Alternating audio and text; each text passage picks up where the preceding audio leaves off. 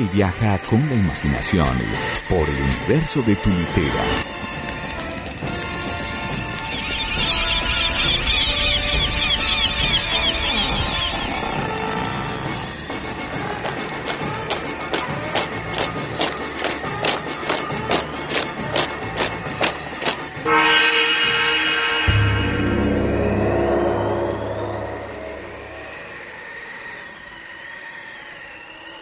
Litera de la esquina.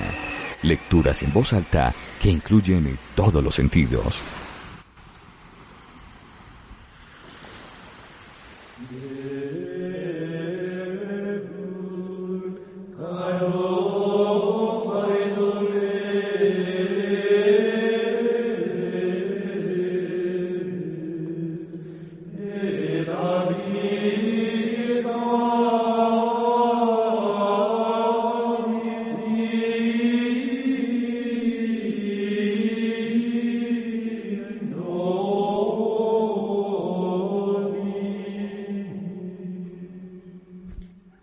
Y como se lo habíamos anunciado en la litera de la esquina, esta semana vamos a hablar sobre la tradición de las ánimas en el mes de noviembre.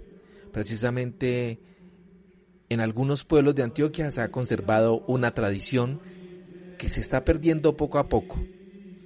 Entre ellas el oficio del animero. No es el que más candidatos atraiga, pues la tradición consiste en que este cada primero de noviembre a la medianoche va al cementerio e invita a las ánimas a recorrer el pueblo. Se rezan los Padres Nuestros que lavarán los pecados que hacen sufrir a las almas en el purgatorio, según la doctrina, según la doctrina cristiana.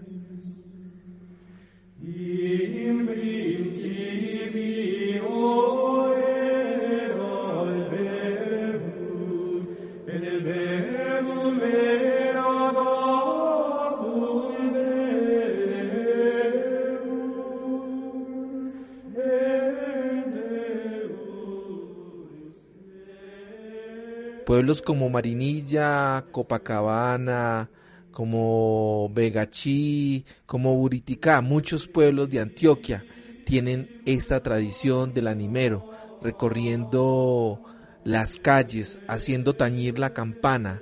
El animero camina pidiendo a los fieles un Padre Nuestro por las almas del purgatorio, que las sacará de penas y las llevará a descansar y al paso del animero la gente prefiere no salir a mirar, pues muchos aseguran haber visto a las ánimas caminar tras el paso de quien las conduce. Sin embargo, algunas personas acompañan al animero en su peregrinación y aprovechan para pedir favores a las ánimas. Eso sí, quien vaya delante de ellas es mejor que no mire atrás, pues si voltea y las ve, ellas pueden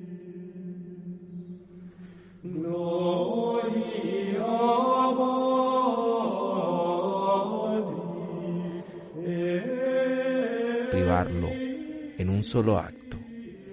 Luego de recorrer el pueblo entre las doce de la noche, hora en que sale el animero del cementerio con las ánimas, el animero debe conducirlas de nuevo más tardar hasta las tres de la mañana, pues se dice que según la tradición si se pasa de esta hora, ellas pueden convertirse en espíritus malignos. Una vez regresen las ánimas al cementerio, esperarán hasta el próximo año, cuando se les invite a salir de nuevo para que aquellas que aún no han podido lograr el descanso eterno reciban muchos más Padre Nuestros que los fieles darán esa noche, y así poder descansar en paz y dejar en paz a los vivos que las ven y las sienten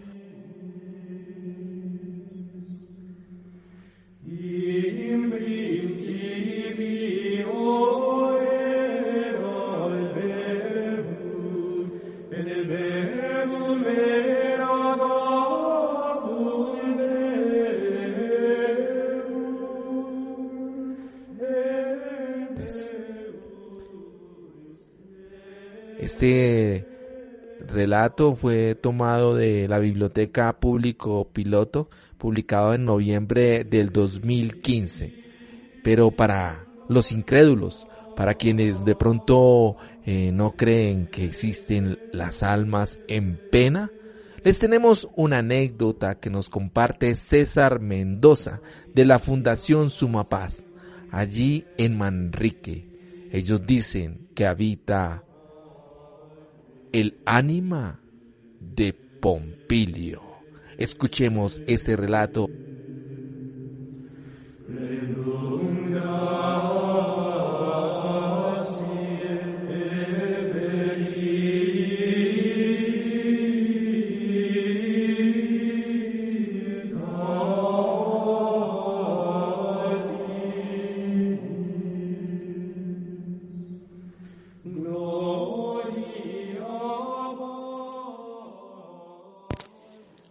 lo que nosotros te comento es que en la casa de Manrique es una casa donde está Suma Paz, está ubicada en la 71 con 44 y 44 y 45, una casa antigua que creo que tiene más de 80 años de, de, haber sido construida, es de las primeras casas de Manrique, todavía es de tapia y techo de bareque y, y de caña brava es una casa grande y tiene una particularidad de que los compañeros que han estado en esa casa en algunas reuniones le han tirado piedrecitas y las piedras salen de lugares donde, donde no puede haber posibilidad de lanzarla. Ese es uno. Y dos, que eh, eh, algunas compañeras han visto una persona eh, de mediana estatura, gruesa, canoso, lo han visto sentado en,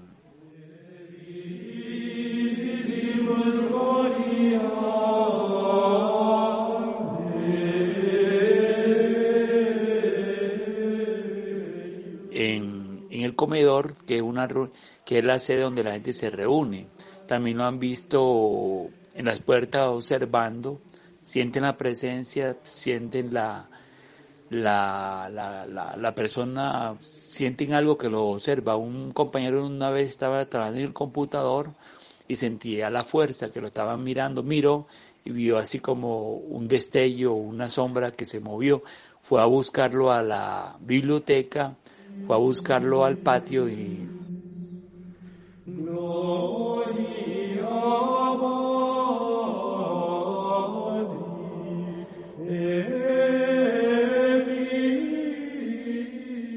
encontró nada. Entonces ese, y nosotros jocosamente eh, lo pusimos Pompilio, porque en otra casa donde estábamos en el barrio Prado Centro, eh, ahí también había un compañero que sentía una fuerza, una, una energía extraña y que se sentaba sobre la cama de él.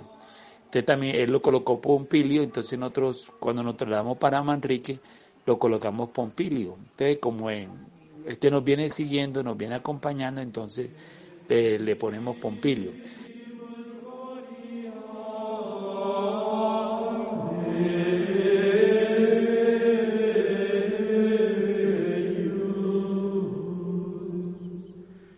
Pero eso sí, lo hemos, lo hemos sentido, algunos lo han percibido, lo han logrado.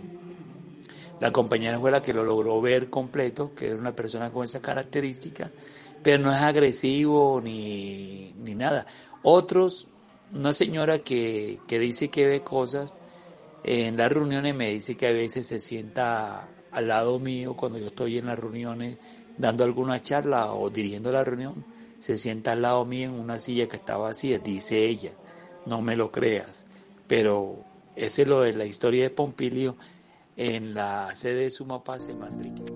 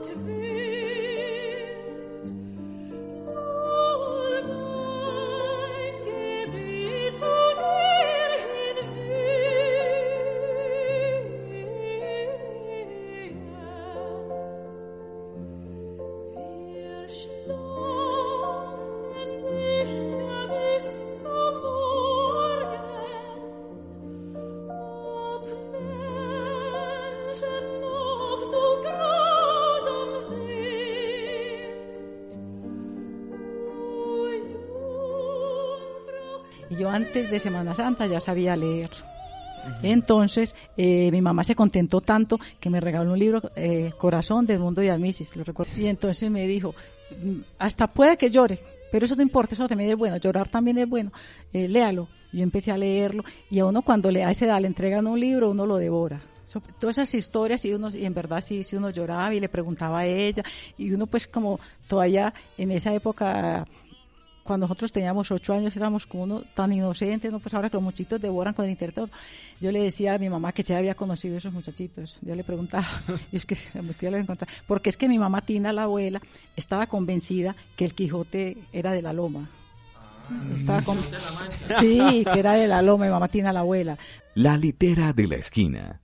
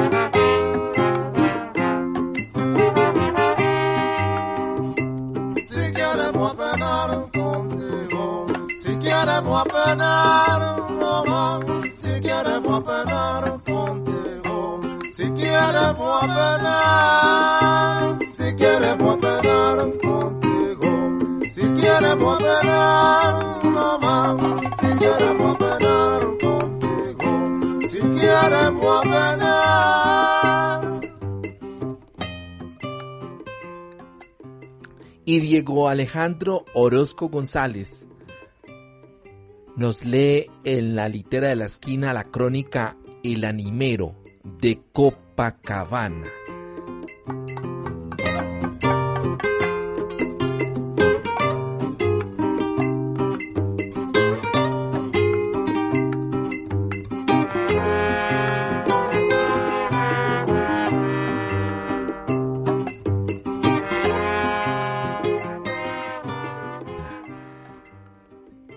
señor.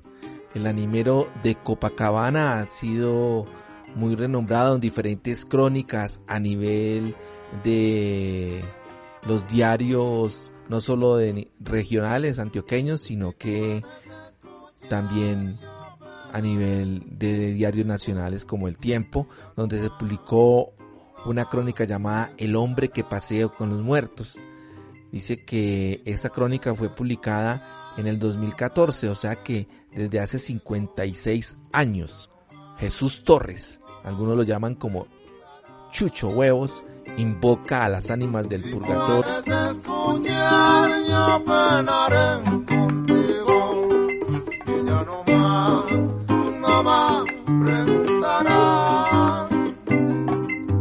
Si puedes escuchar, yo penaré huevos, invoca a las ánimas del purgatorio para que cada noche de noviembre salgan con él y con la gente que va de varias partes de Medellín, incluso desde otros municipios, a acompañarlo a las 12 de la noche para salir a caminar con las ánimas del purgatorio por todo Copacabana hasta las 3 de la mañana, siempre pidiendo un Padre Nuestro por amor a Dios. Así que eh, basado en, en Chucho Huevos, eh, Diego Alejandro Orozco González nos trae esta crónica del animero de Copacabana aquí en la litera de la esquina.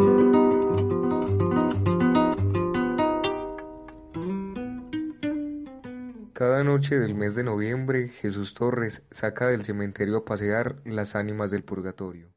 Siempre tuve la intriga de saber qué hay después de la muerte, momento misterioso y espeluznante que sin tener prejuicios o favoritismos llega a todos los rincones. El animero de Copacabana, Antioquia, Jesús Torres, o Chucho Huevo, como es conocido en el municipio debido a su calvicie prematura, con 73 años de edad es jubilado como barredor de calles y encargado de recorrerlas guiando el paso de las ánimas del purgatorio durante el mes de noviembre, labor en la que lleva más de 50 años y aunque nunca ha soltado la tradición, ya busca su reemplazo.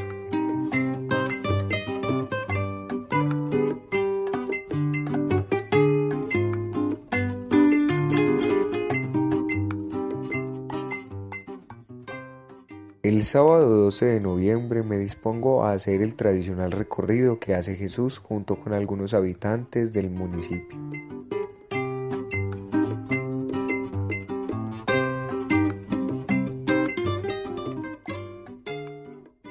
Diferentes personas que desde otros lugares del país vienen a participar de la procesión al lado de las almas en pena.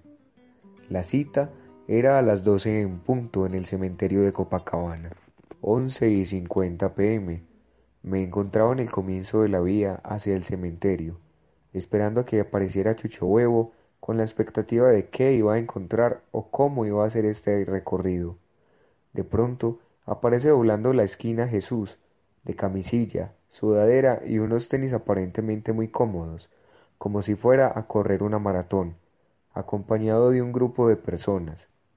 Empezamos a subir la loma junto con otras que al igual que yo esperaban para subir al campo santo. Empieza la loma y Chucho Huevo saluda a todos con un buenas noches.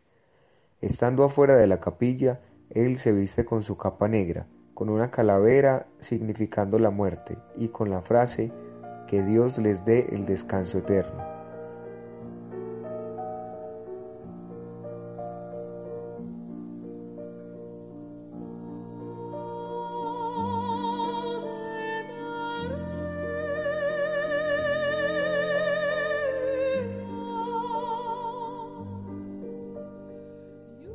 y con un gorro que le impide distraer su mirada hacia atrás, pues si lo llegase a hacer sería fatal para él. Doce en punto y don Jesús arrodillado frente a la capilla.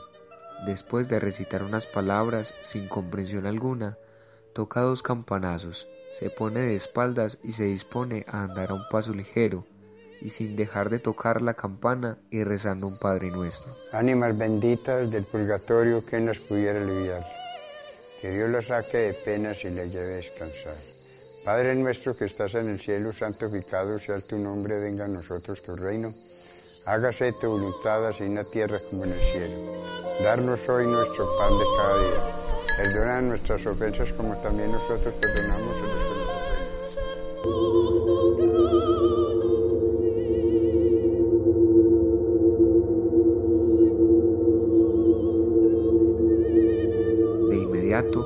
la gente se une a él en la oración tratando de seguir su paso. Los dos campanazos son constantes mientras que él gritaba un Padre nuestro por las benditas ánimas del purgatorio, por amor a Dios. La gente se iba uniendo al recorrido, incluso niños menores caminaban junto a sus padres, sin importar la hora y el frío de la noche. Al pasar calle tras calle, la gente, aun teniendo las luces de sus casas encendidas, no se atrevían a salir o a asomarse, a excepción de algunos que aprovechaban desde sus balcones a grabar y rezar el Padre Nuestro a las ánimas. El paso del animero era difícil de seguir. Caminaba rápido por el medio de las calles, parando el tráfico de carros y motos que circulaban por el municipio. Al pasar por los locales de comida de la vía principal que conecta a Machado, los empleados dejaban la tocineta, la carne y el queso descuidados por un momento en la parrilla.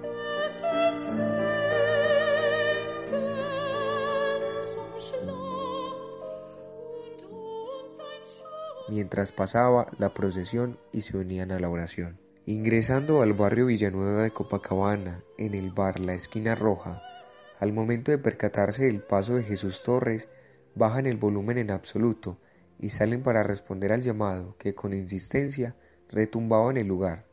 Un Padre Nuestro por las benditas ánimas. Un Padre Nuestro por las benditas ánimas del purgatorio. A ustedes les prometo que mis hijos y los hijos de sus hijos orarán a sus almas en pena si esta noche no veo a mi Padre.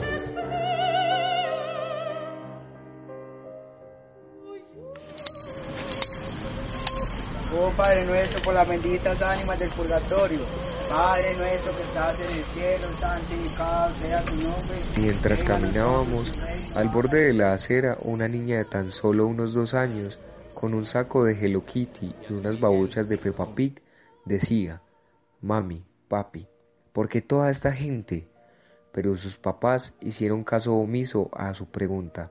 A lo mejor explicarle a una niña de dos años que Chucho Huevo estaba paseando las almas del purgatorio resultaba algo complicado. Seguía el recorrido y Jesús gritando a toda voz con la campana de fondo. Sigue pasando por el medio de un ambiente mundano, el alcohol como principal protagonista a esa hora.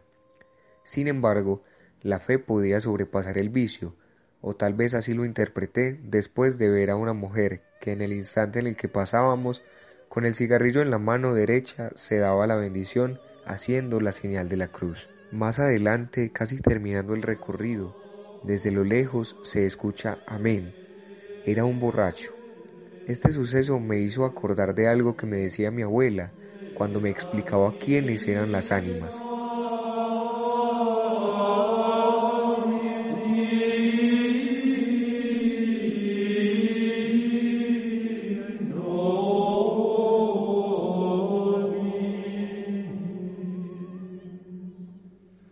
Son almas que no fueron tan buenas para merecer el cielo, pero tampoco tan malas para habitar el infierno. Esto lo asemejé con el borracho. ¿Qué parecido resulta este borracho a un ánima? Pues no es tan bueno como para estar caído de la borrachera en una taberna, pero tampoco tan malo para estarse tomando unos tragos con unos cuantos amigos.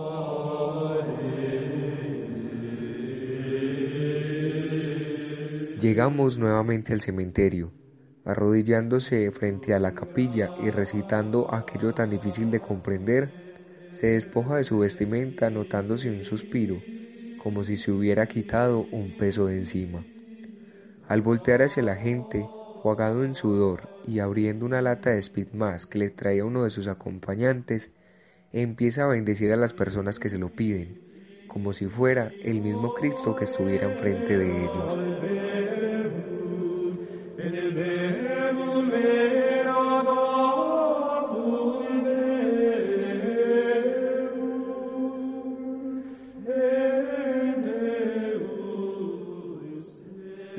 La gente lo deja respirar, me dirijo hacia él para invitarlo a que me responda unas preguntas. Cordialmente me invita a su casa para conversar más tranquilamente. Él vivía cerca del cementerio, a tan solo unas cuadras, y así fue. Llegamos a la puerta de su casa. Se despidió de unas cuantas personas y me dijo que subiera, pues él vivía en un segundo piso al entrar veo una casa humilde y acogedora con las paredes sin revocar y el piso de cemento. En la sala tenía unos muebles viejos, un cuadro del Sagrado Corazón de Jesús, el de la Virgen María y otros tantos más que adornaban la sencilla casa. Comenzamos a charlar y me enseña fotos suyas. Me contaba cómo era su vida y cómo los años lo tenían agotado, razón por la cual busca a alguien que lo pueda reemplazar con su labor de animero. De repente me fijo en un rincón de la sala, donde pude observar un montón de objetos extraños, unos colgados en la pared, otros en una mesa, y otros tan solo medio puestos en el piso. De inmediato le pregunto por esto y él sonriente me dice que desde hace muchos años es coleccionista de objetos antiguos, que es algo que le apasiona, pero no tanto como lo que iba a descubrir al entrar a su habitación. Un cuartico pequeño con una cama, un escaparate, algo vacía, pero que lo hacía ver lleno, unos carros que colgaban en el extremo izquierdo, y unos afiches, medallas y escudos del Club de Fútbol Atlético Nacional, el cual inundaba su pieza de color verde, aquel que lograba apasionarlo más que los vejestorios que coleccionaba en su sala.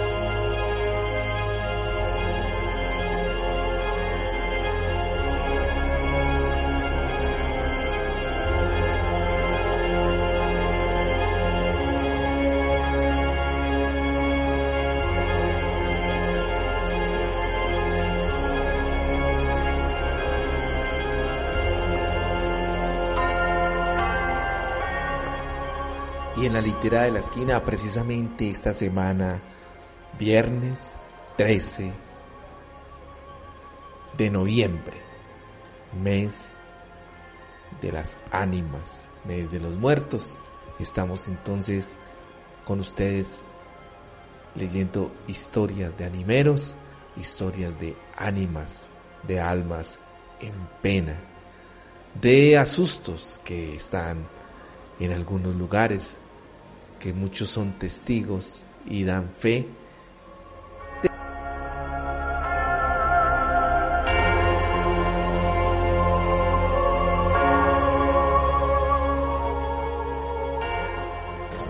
Cuando sintió el viento correr, el frío se apoderó de sus manos y un silencio terrorífico llegó a sus oídos. que estás en el cielo, santificado sea tu nombre. Venga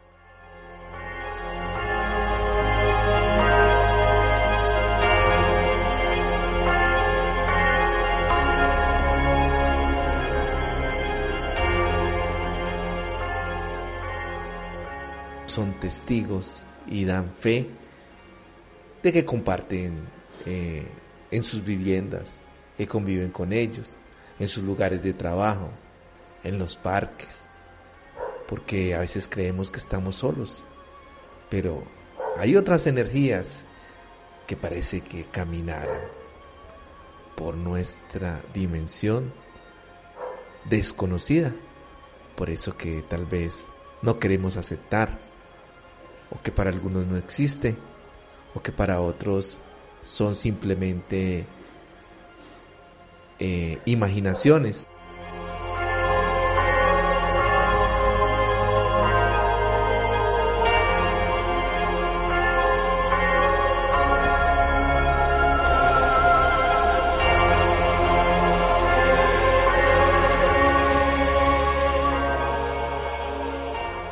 y que para otros supersticiones o energías que se quedan habitando los rincones y los lugares.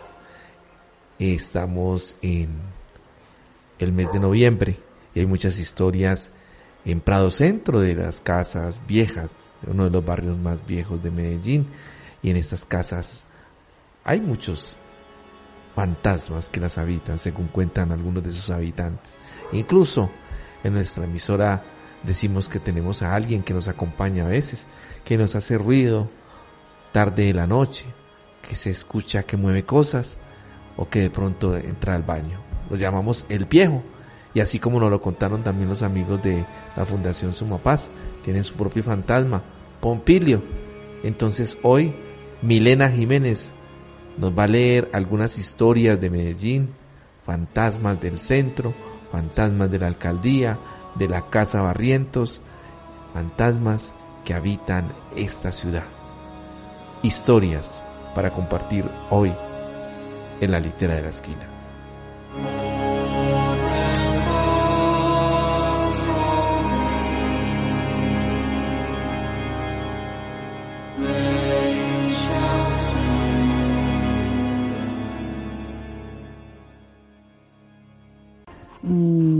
Pues quiero decirles que recuerdo cuando estaba muy pequeña y que vivíamos en un pueblo y también íbamos a la finca, eh, se veían algunas luces y se comentaba eh, de que había un entierro y de que fulanito de tal eh, lo había encontrado y ya después de que lo había sacado, pues se había ido del pueblo para nunca más regresar porque se había hecho rico. Y pues a partir de allí eh, quiero leer Almas en Pena en Medellín, relatos del periódico El Tiempo del año 2004.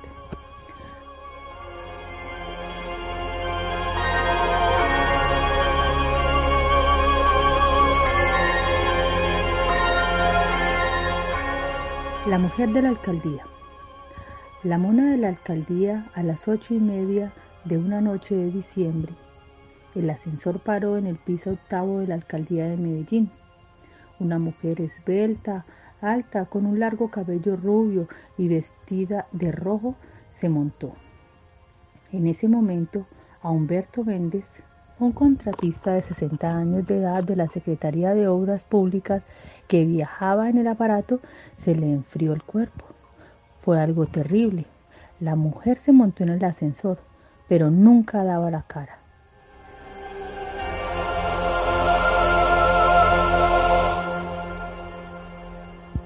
De un momento a otro paró en el piso quinto, pese a que a esa hora no había nadie en el edificio.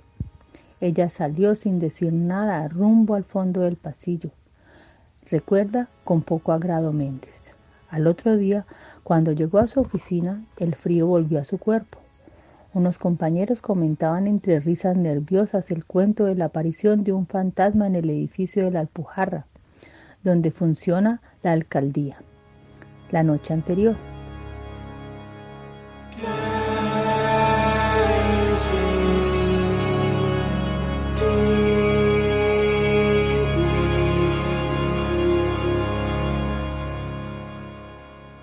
Decían que era la mona de la alcaldía, una especie de alma en pena que tiene fama en el municipio de deambular en las noches por los pasillos y ascensores.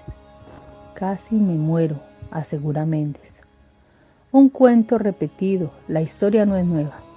Entre los funcionarios que despachaban en las Secretarías de Obras Públicas y Planeación, sitios en los que se ha visto pasar a la mona, la historia de este espanto hace que muchos prefieran abandonar el edificio antes de que la oscuridad se tome los pasillos.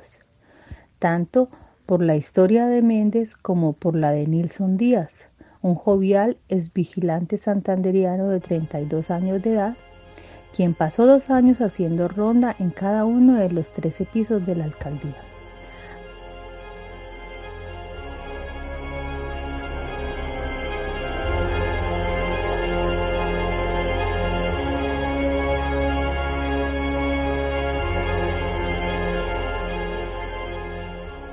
Hace como dos años, a eso de las nueve de la noche, Fuimos varios compañeros al piso 9 a sacar a una mujer vestida de rojo y con un largo cabello rubio que estaba sentada en una de las sillas de espera.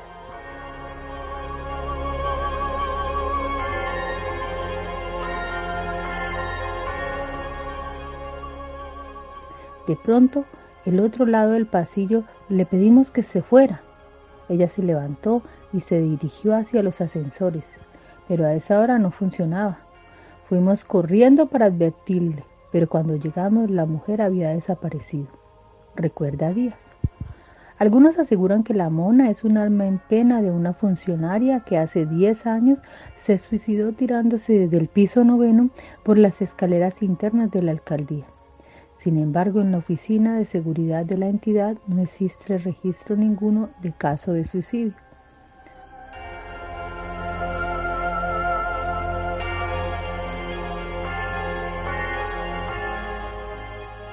Otros advierten que es una funcionaria de obras públicas que murió sin poder sacar una cuantiosa cantidad de dinero de su oficina. Por eso, aseguran, llega cada noche a buscarlo por cada uno de los despachos de las secretarías. En todo caso, las almas están perdidas por estos días en la alcaldía, sobre todo porque es precisamente esta época en la que dicen que la mona se aparece en las noches asustando a vigilantes y funcionarios que se quedan hasta tarde laborando en sus oficinas.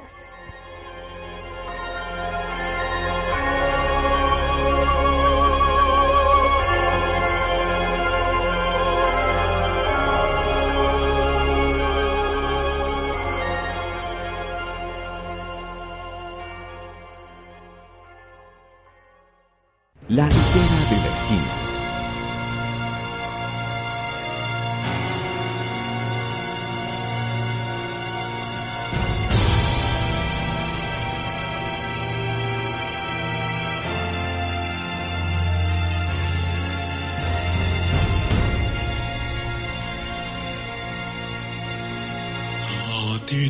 Llama mi alma, mi dulce abogada, gran emperatriz. De la oscura morada tiniebla nefasta después del vivir. Sola en tu lecho eterno observas el hielo que es el corazón estos humanos ingratos que te rechazamos por grosero temor. Es en noche y en día la eterna sonrisa de nuestro existir.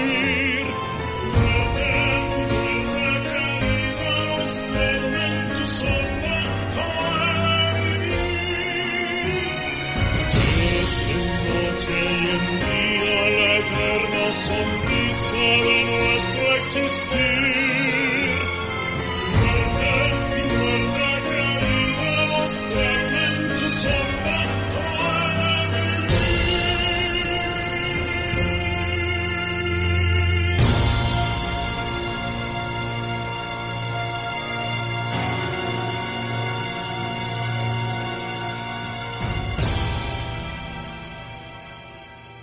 Las almas en pena de la Casa Barrientos, descendientes de Marco Fidel Suárez. creada, eterna, inmortal, cual galaxia que no tiene fin. Y aún así escuchas paciente el deseo que alguien te venga a pedir. Soy una gota en el mar, En nombre de Dios Padre Todopoderoso, le pido permiso para entrar a su casa, dice Óscar Velázquez en voz alta, cada vez que va a ingresar a un sitio de trabajo. Desde hace ocho meses es el celador en las noches de las casas Barrientos, ubicadas sobre la avenida La Playa. Aunque yo soy el único que tiene la autorización para entrar a la edificación, nunca me siento solo, siempre estoy acompañado por presencias que no puedo definir como fantasmas, porque nunca los he visto, pero de que los hay, los hay, afirma sin demostrar misticismo alguno.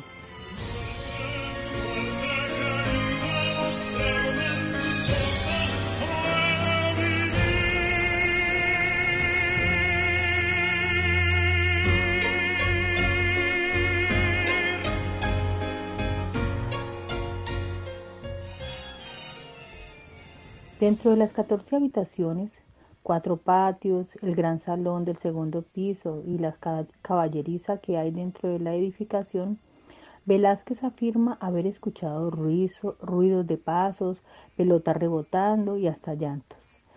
Yo pienso que pueden ser todos los palomos que se posan en el techo de la casa, pero hay personas que desde afuera me han visto con gente al lado, después que vuelven y pasan y me preguntan con quién estaban, cuenta Velázquez.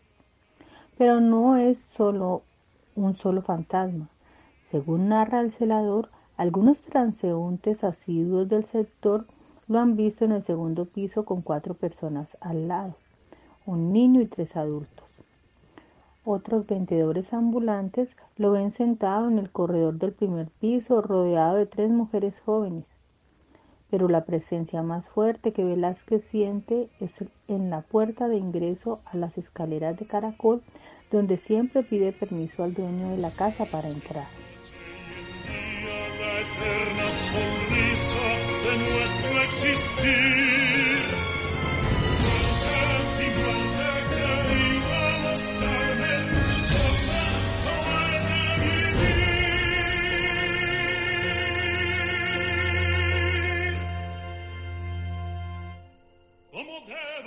Esta propiedad hoy le pertenece al Instituto Colombiano de Bienestar Familiar. Dicen que es un tal Coroliano Amador, otros que es el propietario de la clínica Soma y hay algunos que se atreven a decir que es uno de los barrientos que embarazó a la lavandera de la casa, quien después se convirtiera en la madre de Marco Fidel Suárez, narra el celador. A Velázquez no le da miedo los fantasmas de la casa, pues nunca le han hecho daño y los considera sus compañeros de trabajo. Yo he tratado de invoc- invocarlos en el nombre de Dios, pero gente que sabe de eso me han dicho que no lo haga porque no tengo la fuerza sufi- suficiente y se me pueden meter en el cuerpo, dice.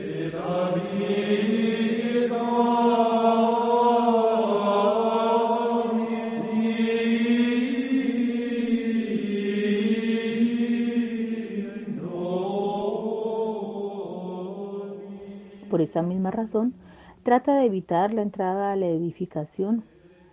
Yo me mantengo en el corredor, en una piecita donde me cambio o sobre la acera conversando con la poquita gente que pasa en las noches, porque la casa la puedo vigilar desde afuera, agrega el celador.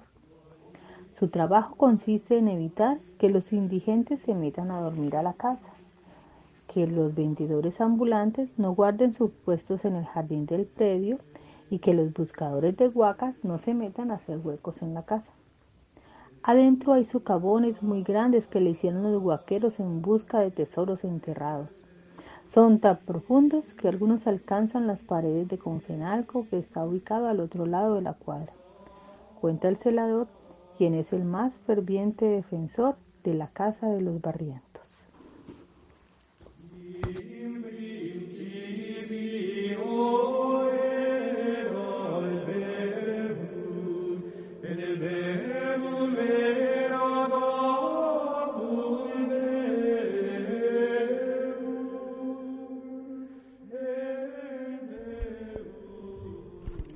Continuaremos esta semana haciendo lecturas en voz alta eh, con los cuentos de la obra de Pablo Montoya.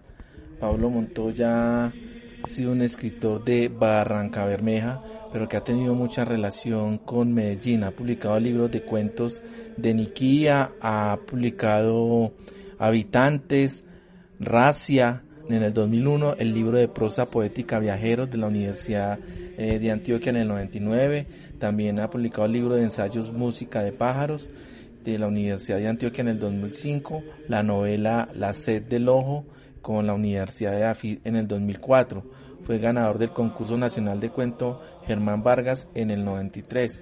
En el año 1999 el Centro Nacional de eh, el Centro Nacional del Libro de Francia le otorgó una beca para escritores extranjeros por su libro Viajeros.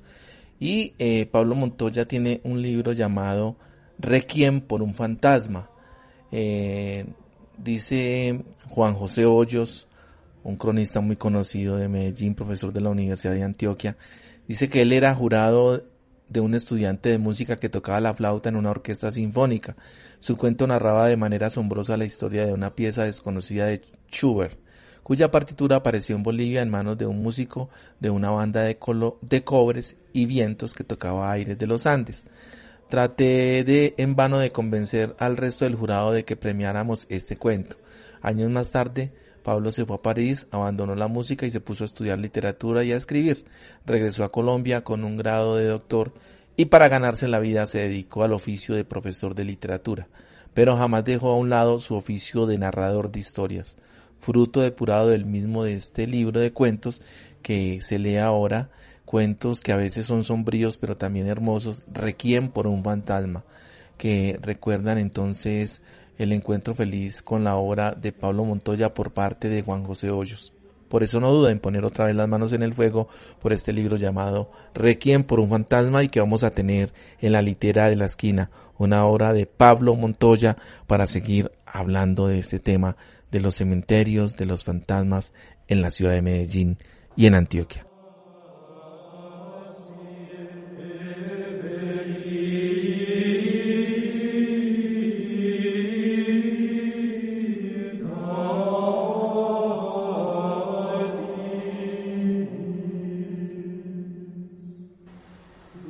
Los esperamos entonces para que sigamos escuchando historias de miedo en el mes de noviembre.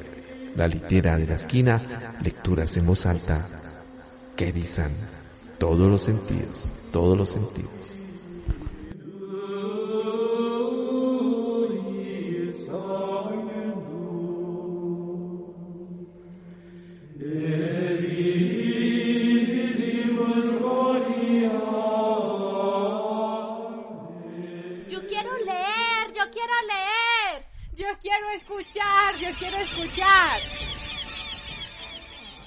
Debió haber nacido este muchacho, dijo el médico desesperado al ver aquel parto tan inusual. Y es que Gato desde el día de su nacimiento no fue puntual. No fue puntual ni para alimentarse, pues prefirió dormir a mamar un poco de leche de su madre. Si tu pasión es la lectura, escucha La Litera de la Esquina de martes a viernes a las 9 de la noche y la retransmisión los domingos a las 11 de la mañana. La Litera de la Esquina. Lecturas en voz alta que incluyen todos los sentidos.